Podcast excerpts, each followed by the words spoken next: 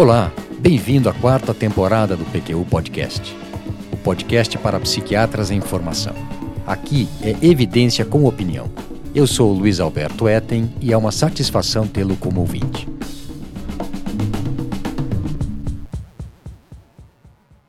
Caros e caras ouvintes, teremos no PQU Podcast mais uma entrevista. Dessa vez, quem está conosco aqui no estúdio é o professor José Alexandre Cripa. O professor Cripa é psiquiatra, professor titular de psiquiatria do Departamento de Neurociências e Ciências do Comportamento da Faculdade de Medicina de Ribeirão Preto, na Universidade de São Paulo. Coordenador dos serviços de ansiedade, psicogeriatria e interconsulta em saúde mental do Hospital das Clínicas. Graduou-se em medicina pela Universidade Federal do Paraná em 1994 Fez residência médica no Hospital das Clínicas, da Faculdade de Medicina de Ribeirão Preto, e doutorado em Medicina, Saúde Mental, pela Faculdade de Medicina de Ribeirão Preto, na USP. Realizou pós-doutorado no Instituto de Psiquiatria de Londres, London University, King's College, na área de neuroimagem. Foi Honorary Professor do Institute of Psychiatry of London, University of London, até 2010 é pesquisador de produtividade em pesquisa do CNPq 1A, com linhas de pesquisa em neuroimagem e psicofarmacologia, atuando principalmente nos seguintes temas: canabinoides, ansiedade social, instrumentos de avaliação em psiquiatria e interconsulta psiquiátrica. A métrica do Web of Science aponta 370 publicações, com impressionantes 7.700 citações e um índice H de 47. Tudo bem, Cripa? Algo a acrescentar? Não, é isso mesmo. Obrigado, Vinícius. O Cripa, muito obrigado por você ter aceito o nosso convite. Eu gostaria que os ouvintes soubessem que eu tenho por você grande apreço, admiração e gratidão, Cripa. E esse meu sentimento ele é público e notório. Quando eu voltei do meu pós-doutorado na França, foi por seu intermédio, não sei nem se você se deu conta disso, que eu me reinseri na equipe do trabalho do, à época, Departamento de Neurologia, Psiquiatria e Psicologia Médica da Faculdade de Medicina de Ribeirão Preto. Eu voltei e não tinha um vínculo é, sólido com a instituição. Me lembro de ter encontrado você no estacionamento da faculdade. Você falou: não, vamos lá participar do grupo de pesquisas em esquizofrenia. E foi assim, graças a, a esse seu intermédio, que eu, que eu, por seu intermédio, que eu acabei, então, é, reencontrando um caminho aqui. Vamos em frente? O que, que você conta? Bom, primeiro eu queria agradecer o convite do, do Dr. Vinícius e, e, e seu, Luiz, para estar tá aqui. Para mim, realmente é um, uma felicidade muito grande estar tá conversando com amigos é, no ambiente assim informal. Acho que é uma, uma oportunidade muito boa, especialmente para levar conhecimento e um pouco de experiência para os jovens psiquiatras. E, e, em segundo lugar, eu queria dizer que o apreço é, é é, é o mesmo por, por ti, pelo, pelo Vinícius também. É, eu não lembrava dessa situação que você está tá lembrando agora, né? Mas você sabe da admiração que eu tenho por, por você como pesquisador, como gestor, como foi na, na Associação Brasileira de Psiquiatria, é, e como clínico, especialmente. Então, eu fico muito feliz de estar conversando com, com vocês aqui. O Cripa, você é um exemplo de pesquisador de nossa geração, focado e com muita eficiência. Desde logo após a residência, já se dedicou a aprimorar sua formação em pesquisa. Você consegue hoje, olhando retrospectivamente, identificar durante sua formação médica e a residência em psiquiatria o gosto pela investigação científica? Eu, eu acho que sim, especialmente a partir do, do segundo ano da residência, onde eu comecei a me interessar um pouco mais. Né? É, apesar daqui, daqui, da Faculdade de Medicina em Ribeirão Preto ter uma tradição de pesquisa há um bom tempo, isso não era tão estruturado naquela época ainda. Mas eu, eu, eu acho que, particularmente a partir do terceiro ano da residência, que não era obrigatório na época que, que, que eu fiz, é, eu, eu passei o terceiro ano trabalhando especialmente em pesquisa com o professor Zuarte. E logo depois já comecei a, a pós-graduação. Então, Nessa época, eu vejo que foi muito importante essa inserção.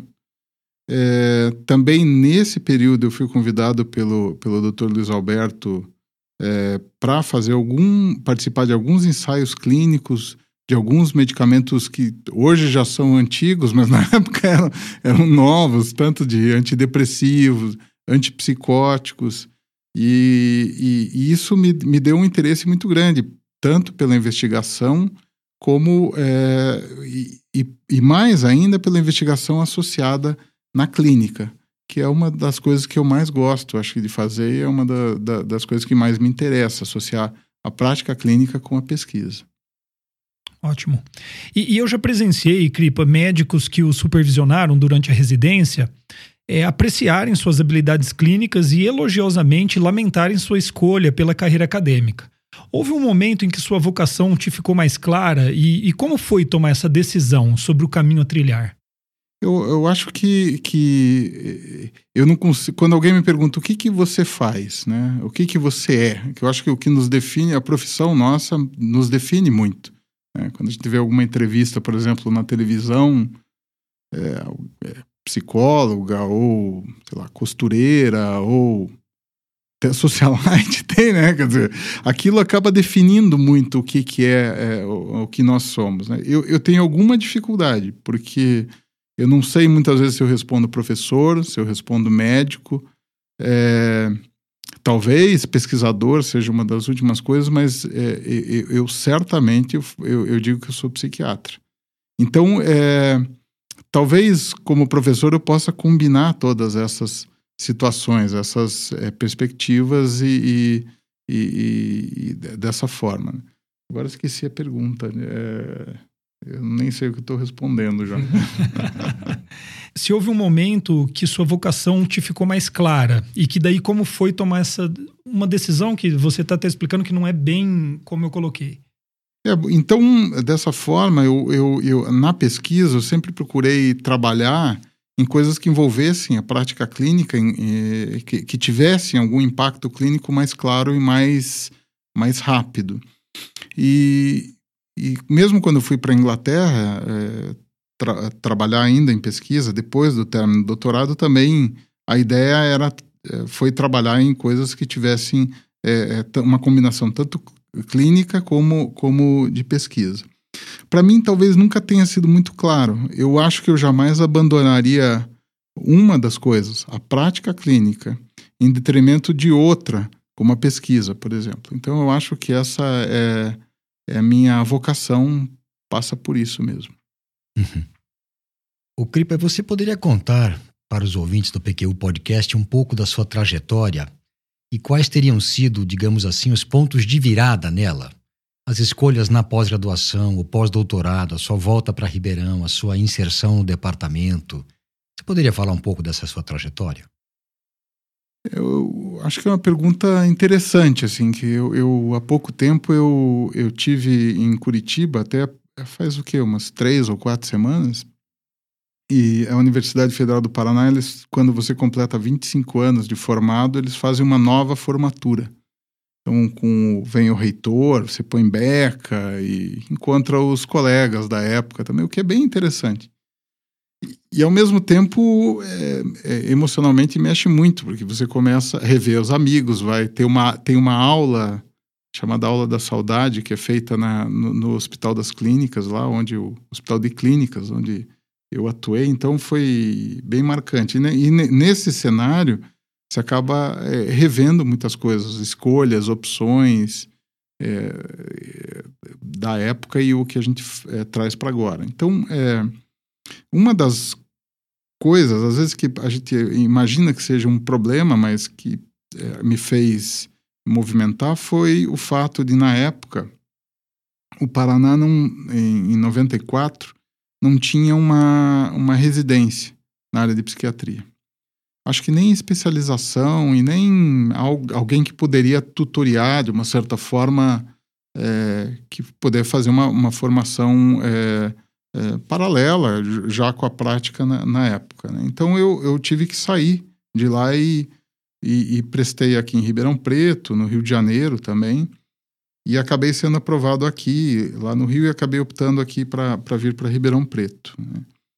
Então, foi uma, uma, uma opção mais ou menos é, não tão optado dessa forma. Foi, acabei saindo porque não, não, não tinha uma opção local, que seria algo mais natural para a época. É, depois comecei a fazer a residência e, e, e da mesma forma foi a, a, opção por fazer o R3 com o Zuard na época, que na época ele tinha uma vaga e ele me aceitou né, é, é fazer o, o, terceiro ano.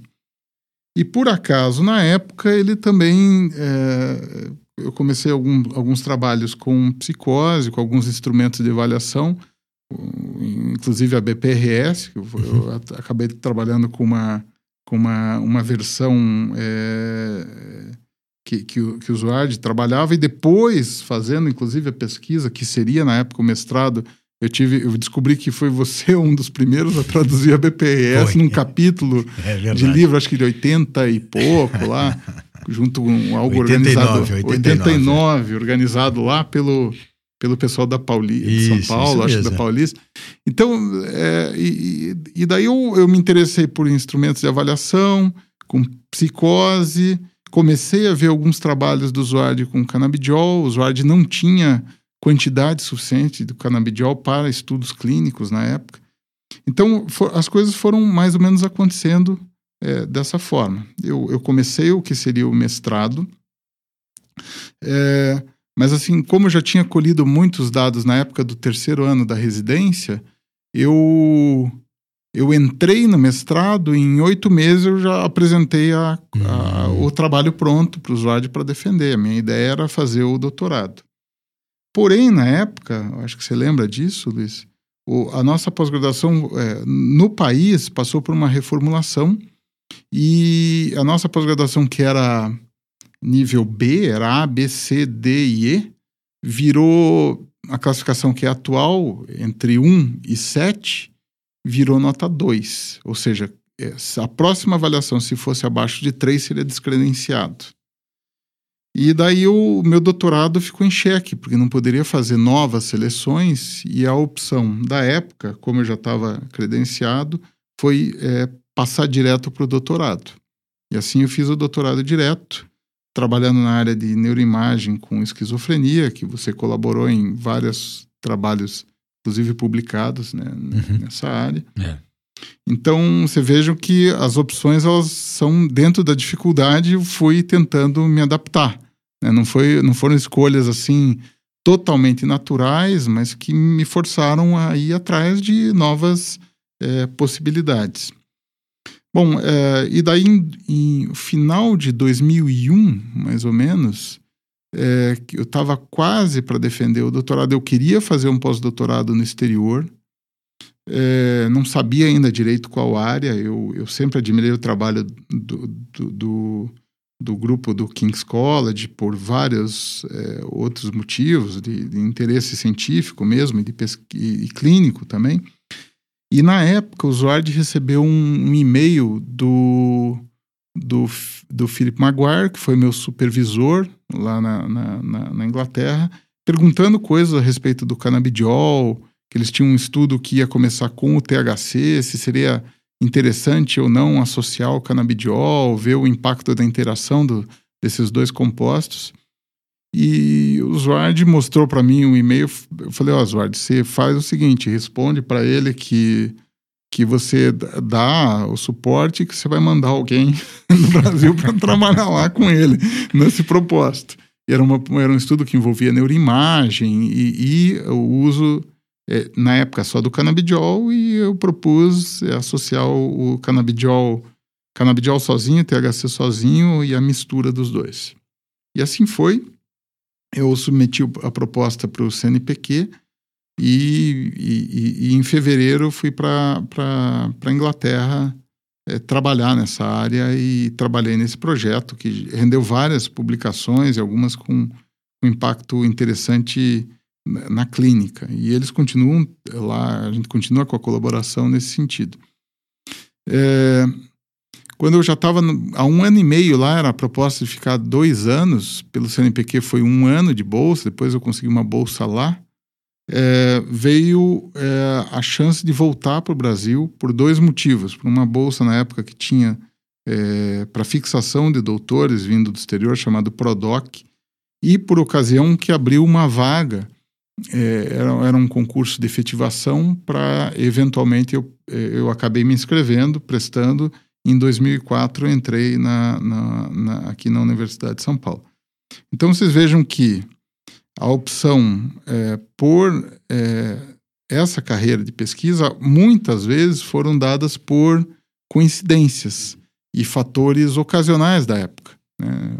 Na época, o, o canabidiol ainda não, não tinha tido o impacto que tenha, como tem hoje, e logo depois foram coisas acontecendo que coincidências, desde o acesso a maior quantidade de canabidiol é, do exterior, a gente conseguir trazer para o país, se envolver é, de uma maneira mais intensa, foram é, coisas ocasionais, mas que acabaram levando até onde a gente está agora.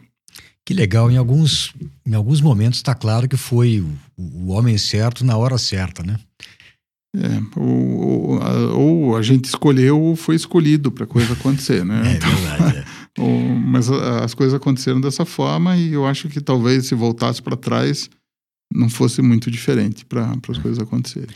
E hoje você ocupa uma posição de destaque na produção científica nacional. Você já produziu muito e você é jovem ainda. Você vai produzir mais ainda. Quais seriam ou quais são as estratégias, o método de trabalho para que você se mantenha relevante nacional e internacionalmente? E aqui eu gostaria que você aproveitasse para falar das parcerias, dos projetos atuais que você está desenvolvendo. Eu, o... Bom, é, eu acho que, que a criatividade, você buscar acesso a, a, a dados, informações, elas Claro que a, a, o financiamento é fundamental e, de alguma forma, você tem que ter algum financiamento, seja através de uma agência de fomento ou, no mínimo, é, a instituição da qual você está inserido te dá as condições mínimas para você poder trabalhar. Então, é, é, eu vejo dessa forma. Mesmo em situações de bonança ou situações de restrições econômicas muito grande, sempre você tem que, para poder manter é, a linha de financiamento, estar tá ousando, muitas vezes buscando recursos no exterior, é, se as agências do país elas estão é, com mais limitações. Aqui no estado de São Paulo, a gente tem uma vantagem em relação ao resto do país, que é a FAPESP. Lembrando que 1%, talvez seja o único lugar do planeta onde 1% do, do ICMS nosso ele vai para esse órgão de fomento. Então, isso é uma situação muito é, diferenciada em relação a todos os outros locais.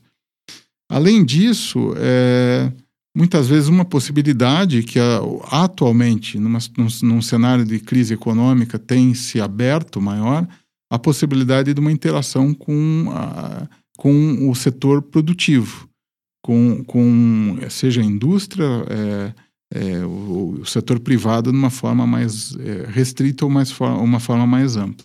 Esse é um, uma das situações que nós estamos vivendo através do desenvolvimento de um composto canabinoide, é, junto com uma indústria é, farmacêutica, uma das maiores fabricantes de genéricos do país, é, na qual foi possível trazer para a Universidade de São Paulo sem nenhum, gastar nenhum recurso da universidade é a construção de um prédio é, que está praticamente pronto, em torno de mil, mil e duzentos metros quadrados, e é, o, o, a, o, a, a, reforma de um, de um, biotério amplo que tem dentro do campus para poder fazer a, a pesquisa é, na parte animal e um financiamento de todas as pesquisas é, para fins de registro de, de, de, algumas substâncias, de, de alguns é, produtos que nós temos desenvolvidos. Então, é, há possibilidade e, e de financiamento, seja do setor público ou setor privado. E mesmo é,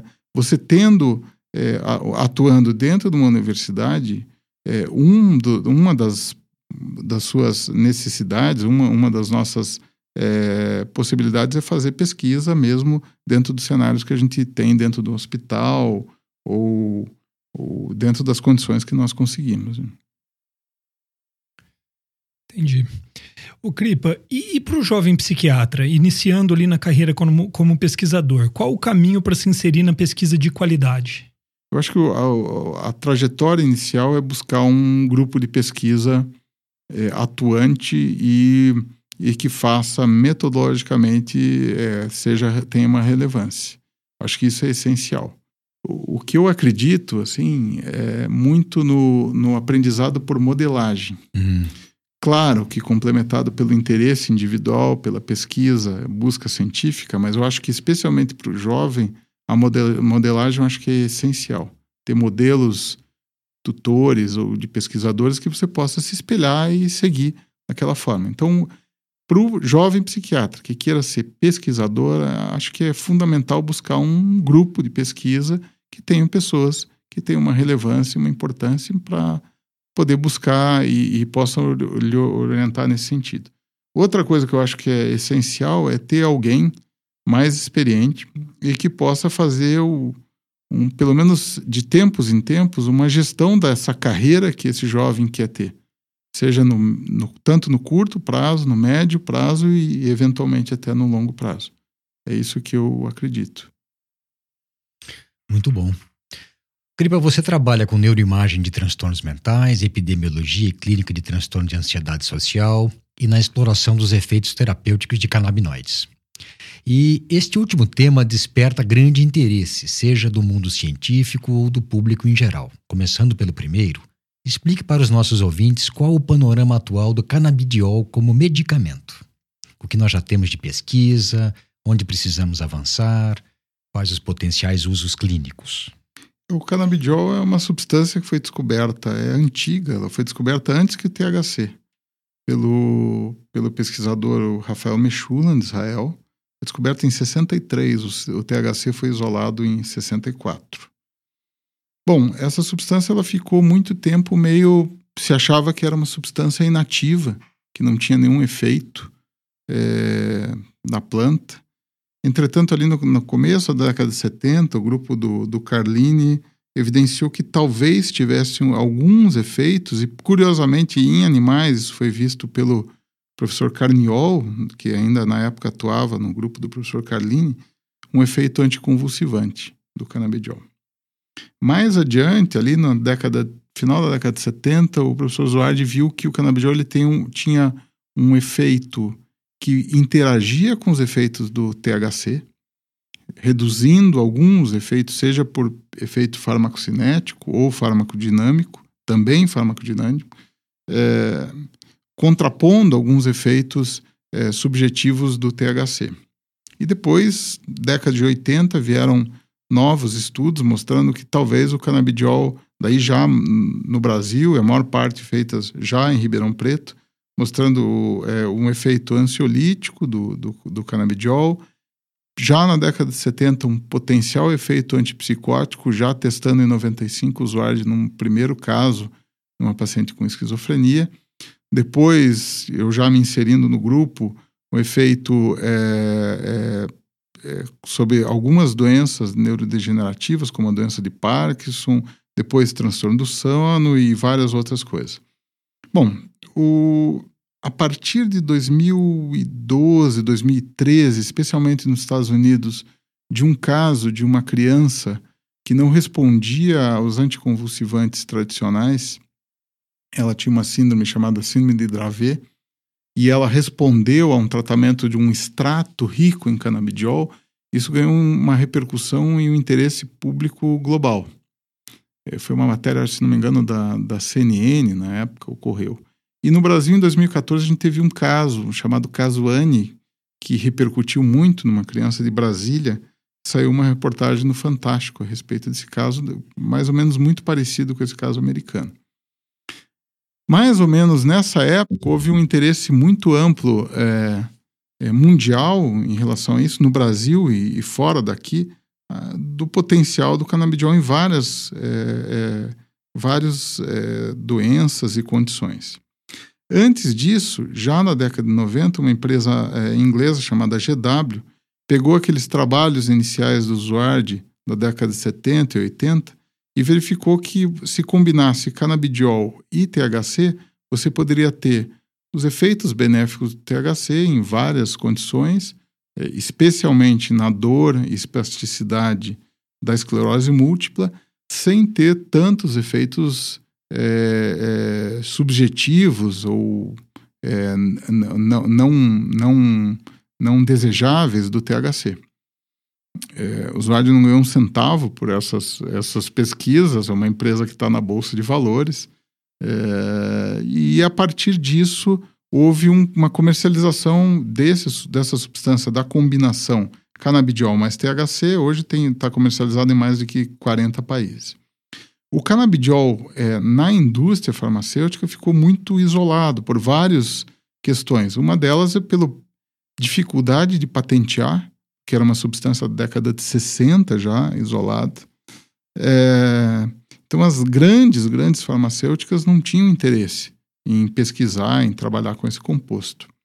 Entretanto, essa mesma empresa inglesa é, mais ou menos na época em que a gente começou a trabalhar com essa empresa brasileira, é, conseguiu chegar num, num, num composto só é, é, de canabidiol em grau de pureza farmacológica e conseguiu nos Estados Unidos fazer os primeiros testes clínicos em epilepsias refratárias. Para de Dravet e Lennox-Gastaut são dois tipos de é, epilepsias refratárias raras em crianças como ganhando certificado de, de, de droga órfã. E assim, é, o chamado Epidiolex, que é o nome desse composto, que é um canabidiol dissolvido em, em algumas formulações, é, foi, foi testado nos Estados Unidos e hoje já está sendo, é, podendo ser comercializado naquele país. Em, em termos globais, é, Há extratos de canabidiol comercializado por várias empresas, mas que não é feito em grau farmacêutico, ou seja, que, que são feitos algumas vezes em grau artesanal ou sem uma certificação em grau de pureza farmacológica.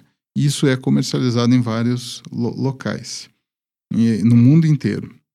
É, desde cosmético até é, é, para feridas ou para outras outras condições nesse sentido.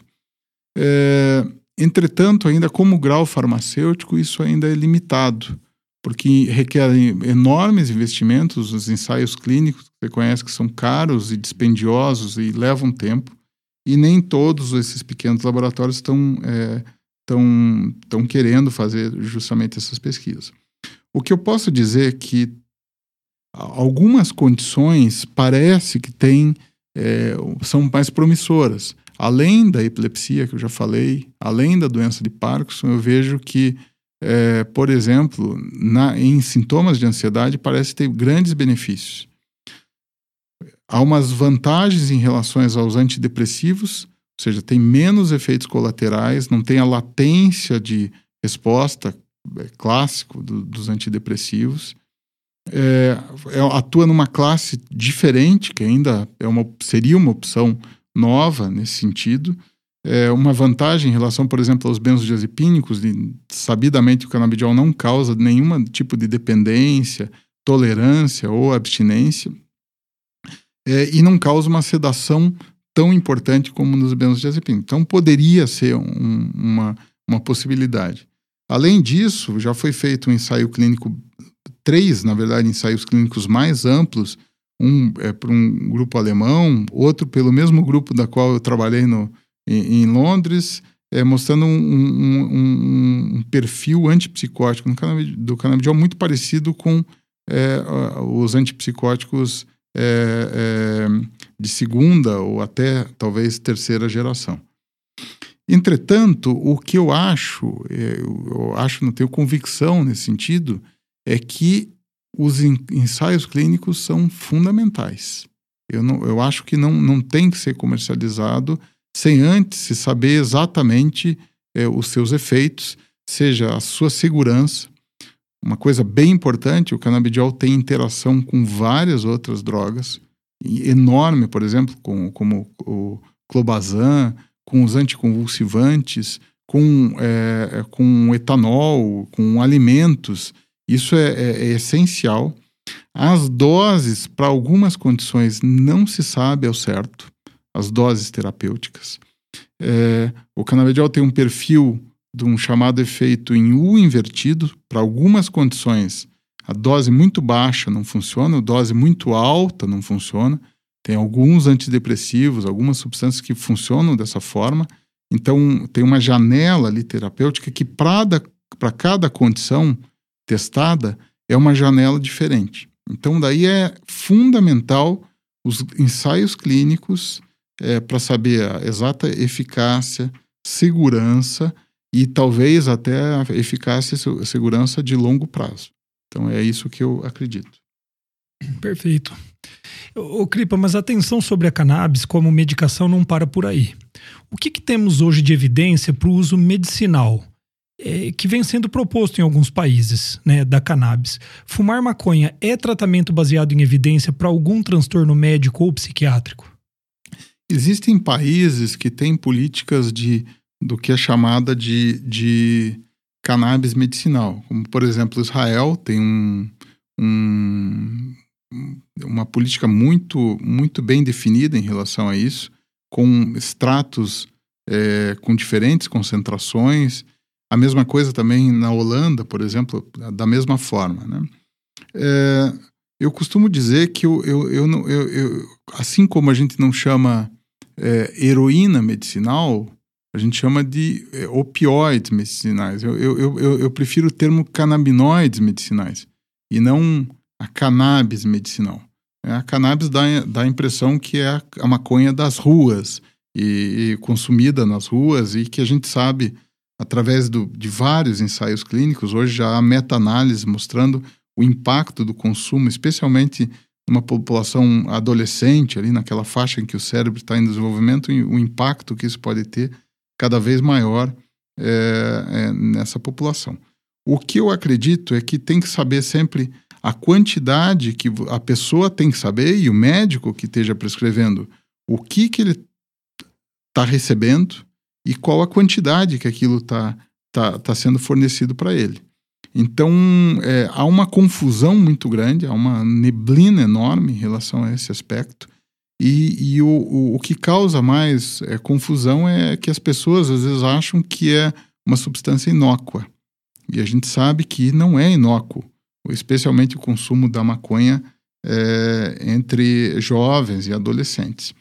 Agora, de fato, tanto o THC isoladamente, o THC combinado com o canabidiol, outros canabinoides e o canabidiol sozinho, além de outros canabinoides, lembrando também que é, já tivemos um canabinoide sendo comercializado no Brasil, inclusive para emagrecimento, o rimonabanto, e as consequências foram traumáticas, porque houveram vários casos de suicídio é, induzido pelo, por essa medicação, ela atua diretamente no receptor CB1, é, numa situação em que a gente sabia qual a dose que estava sendo fornecida e a pessoa sabia o que estava recebendo.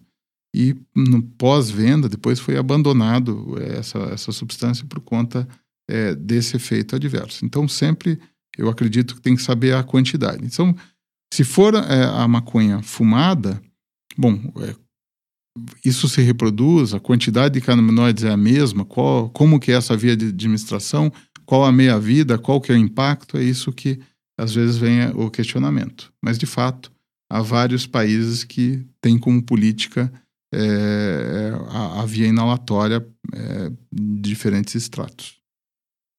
Ô, Cripa, mudando de assunto. O que é que você anda lendo? Com o que, que você tem se preocupado atualmente? Que livros você indicaria para um psiquiatra em formação interessado em compreender melhor as bases e limitações das pesquisas e das neurociências? Que pergunta interessante aí, Liceu. É curioso, porque eu, eu em, 2016, até na minha aula de, de do concurso de titular, eu, eu teve um livro que me impactou muito, e que me deu uma. Ele foi escrito em 2002 de um sul-africano que era professor universitário na, na casa dos 50 anos, ou, talvez hoje eu, eu me identificasse até mais com esse livro, que chama é, Desonra. Eu não sei porque que tradu, traduzindo como desonra, o título em inglês era Disgrace. É do Coetzee, um sul-africano que ganhou o prêmio Nobel, inclusive, por, não por esse livro, pelo conjunto da obra, mas esse livro foi um livro muito marcante.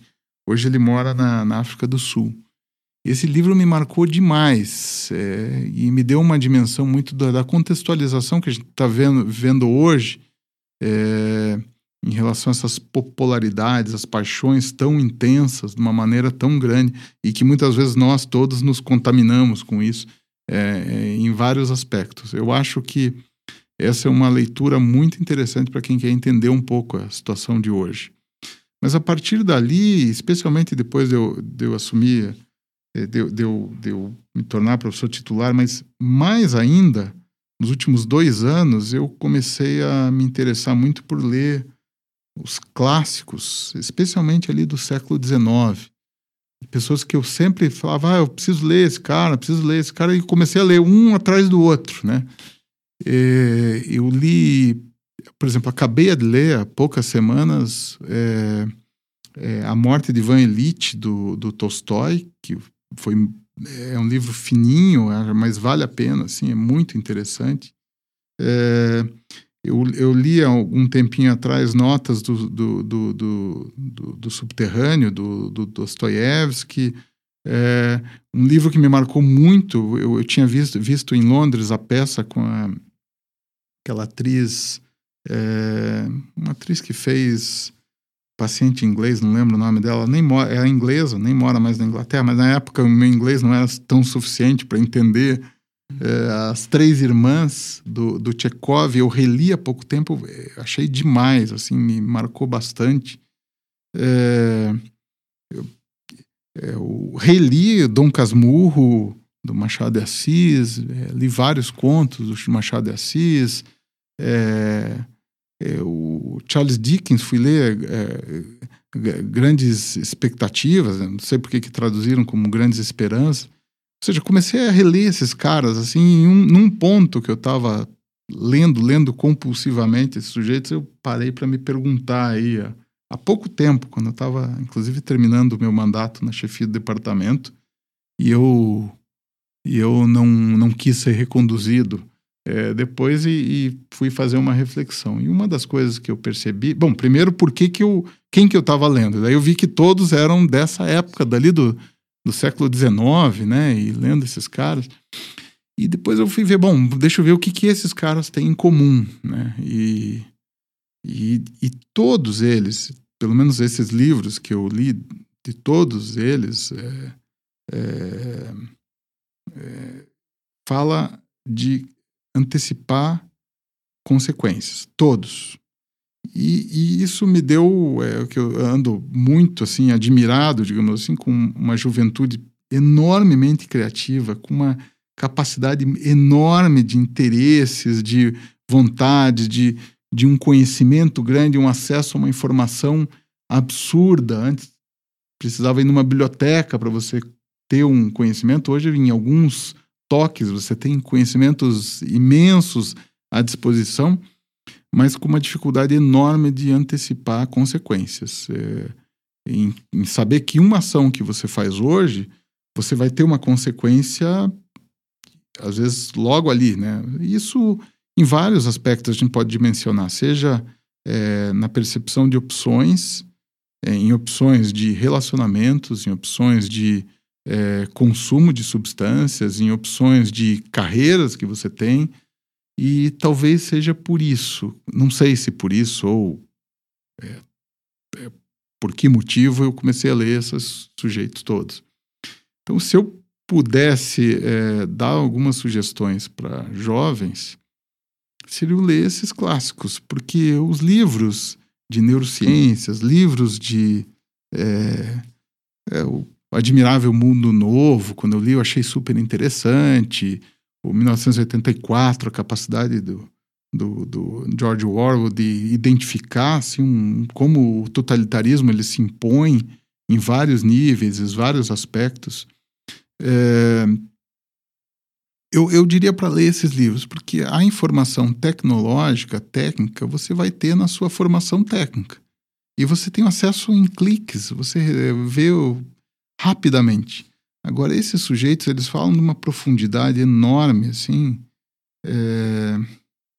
e não, não é à toa que eles são clássicos e até hoje são tão vendidos. E eu acho que talvez pudesse começar por esses camaradas aí. Se eu pudesse, se eu pudesse voltar para mim mesmo na minha época, eu falaria para mim mesmo, ó, leiam esses caras aí e, e, depois a gente conversa. Mais ou menos isso. Sensacional, Cripo. Quer dizer, a neurociência ganha sentido diante dos clássicos. Exatamente. Eu acho que tudo faz sentido e, e, e toda essa revolução tecnológica, a gente, isso já passou. Isso já passou no sentido de sempre ocorreu. Seja na Grécia antiga, Uh, seja, imagina, as descobertas do alguém que sai da Europa e vem parar aqui no, nas Américas, isso é muito maior diante de tudo que a gente acha que é significante, né? Outro dia eu vi um cara na televisão, tava, perguntaram para ele se a se a, a internet teria sido a maior revolução de todos os tempos, e tudo mais. Aí o, o cara parou, pensou um pouco e falou assim: Bom, é, se pudesse ficar com, com a internet, que é mais recente, ou ficar com o sistema de esgoto da época dos romanos, eu ficaria com o sistema de esgoto. Daí eu, isso me deu um impacto assim do, do como essas tecnologias ocorrem, são importantes, são extraordinárias, mas outras coisas também ocorreram e, e essa época ela vem e vai. Perfeito. Eu queria, seu ver, quais são os conhecimentos e habilidades essenciais na formação de um psiquiatra nos dias de hoje? Bom, eu, eu vou tentar falar um pouquinho mais do que. Acho que essa pergunta é bem importante, Vinícius. Eu vou falar um pouquinho mais do que a questão só técnica, né? Que é o aprendizado sobre psicopatologia, sobre psicofarmacologia, que isso obrigatoriamente é um currículo mínimo e ele tem que ter essa formação. Vocês dois que são, são ótimos clínicos e têm uma história forte nesse aspecto, eu acho que talvez possam até é, complementar isso nesse sentido. Né? O que eu vejo, é, curiosamente, sexta de manhã é o dia que eu atendo na clínica civil. Eu tenho pouquíssimos casos, não atendo, atendo no máximo três pacientes por semana, no máximo é, limito muito casos novos, vocês têm uma experiência muito maior do que eu nesse sentido. Mas eu estava conversando com uma paciente que eu já sigo desde que ela era bem, bem jovem, bem jovem mesmo, assim, tinha 15 anos, hoje ela, ela passou dos 30 e poucos anos. E que eu acho que tem algumas coisas que são essenciais, o que vão muitas vezes, além da técnica, da prescrição adequada ou mais adequada para aquele caso, para aquele é, paciente. É, primeira delas que eu acho que ninguém vai ensinar. Tá, o, você, Vinícius, está fazendo um trabalho incrível lá com os residentes nesse sentido. Eu acho que isso talvez é, você está ajudando no caminho, mas ele vai ter que, em algum momento, é, internalizar isso de alguma maneira. Por exemplo, a comunicação sincera. Né? Uma vez eu lembro, você falou isso, é, Luiz, você não lembra, num ambulatório. Eu, é, qual que era a vantagem de ter feito pesquisa e como clínico? Eu acho que eu vou reproduzir o que você me falou e que isso, na época, eu era residente. Eu vou, vou, vou falar para ti. É, você falou o seguinte: olha, eu não posso dizer para um paciente, tome esse remédio que você vai ficar bom. Um paciente com depressão. Eu posso dizer para ele: olha, você tem uma chance muito grande, torno de 70%, às vezes 80% que você vai melhorar. Né? Mas a chance de você não se dar bem, se você não tomar, é muito grande.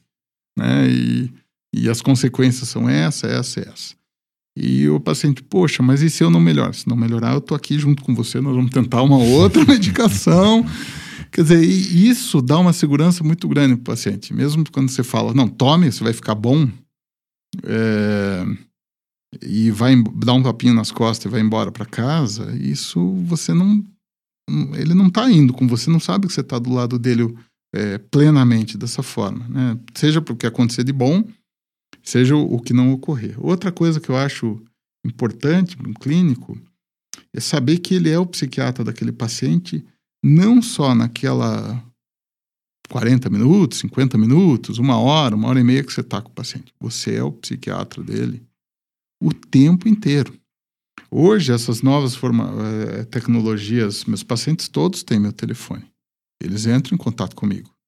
E muitas vezes você se antecipar a ele, pegar o telefone e ligar para ele: olha, que aí?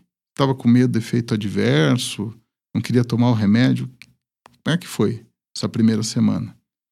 Se você pegar o telefone e ligar para ele e, sinceramente estiver junto com ele, esse paciente é teu o resto da vida.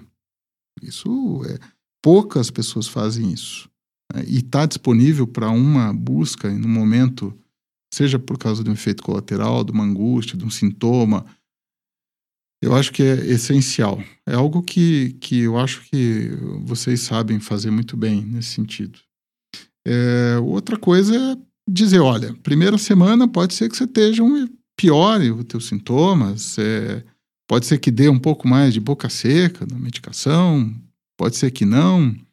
Então eu acho que isso é fundamental, se antecipar às situações que possam ocorrer.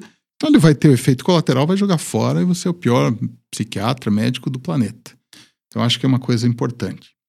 É, é, acho também que o psiquiatra tem que estar é, tá disponível para saber que o paciente envolve uma família toda, é, sempre mantendo as questões éticas ali, senão você vai perder o paciente, vai perder a família, né? É, para eles tentarem contribuir, porque isso uh, a gente sabe o que, que é um paciente psiquiátrico, independente do diagnóstico que o paciente tem ou da gravidade, isso eu acho essencial, acho fundamental. É, também acredito, assim, de uma, de uma maneira muito intensa, de que é, cada paciente ele é único. Então, é, isso eu falei hoje cedo para essa paciente, né? Depois que a mãe dela veio conversar comigo, que a gente, eu sempre achava que a pior doença do mundo é a que a gente tem. É, talvez a pior doença do mundo não seja a que a gente tem. Depois que eu fui pai, eu percebi isso. É o que o filho da gente tem, né? E ter essa noção, é, eu acho que é essencial. E jamais tirar a esperança de ninguém, né? Eu acho que isso nós não podemos, não temos esse direito de forma alguma de fazer isso, de nenhuma maneira. É, e às vezes saber dimensionar aquela etapa que nós estamos saindo e a gente nunca tem que acreditar ao máximo no paciente. Então, eu, eu por exemplo, já atendi é, pacientes com depressão que não conseguiram sair da depressão. Foram só complicando mais. Casos que você achava que teria condições, a pessoa teria recursos internos e externos para dar conta. Como atendi pacientes que eu fiz o diagnóstico de esquizofrenia, que hoje são médicos, estão bem, estão. Então, o diagnóstico também eu acho que não é o fim, né? É o começo em que cada um talvez parta um pouquinho mais para frente da, daquilo ali, ou um pouco mais para trás, mas a chegada a gente nunca sabe aonde vai. Então, eu acho que ter essas noções todas, eu acho que são fundamentais, que eu poderia dizer para um jovem psiquiatra. E talvez isso, talvez vocês possam ter mais coisas aí para complementar. Rapaz, assim. Puxa, que legal. Eu estava pensando, conversando com Vinícius e Está sendo tão bom revê-lo depois de tanto tempo. A vida se encarrega, às vezes, de aproximar e distanciar pessoas, e é, isso, às vezes, é, é, de se lamentar. Eu estou muito contente de, puxa, de revê-lo, de escutar essas suas conjecturas, as suas considerações. Eu acho que isso revela o quanto você progrediu, amadureceu. Que beleza, Cripa. Que bom tê-lo como professor, professor titular do departamento aqui em Ribeirão Preto. E muito obrigado por você ter aceito o convite para participar aqui do, do PQ Podcast. E antes de finalizarmos essa conversa, você teria alguma coisa mais que você gostaria de dizer? Acho que o principal é, é, parabenizar vocês dois pela iniciativa, uma iniciativa individual de vocês, né, é, com tempo e recurso.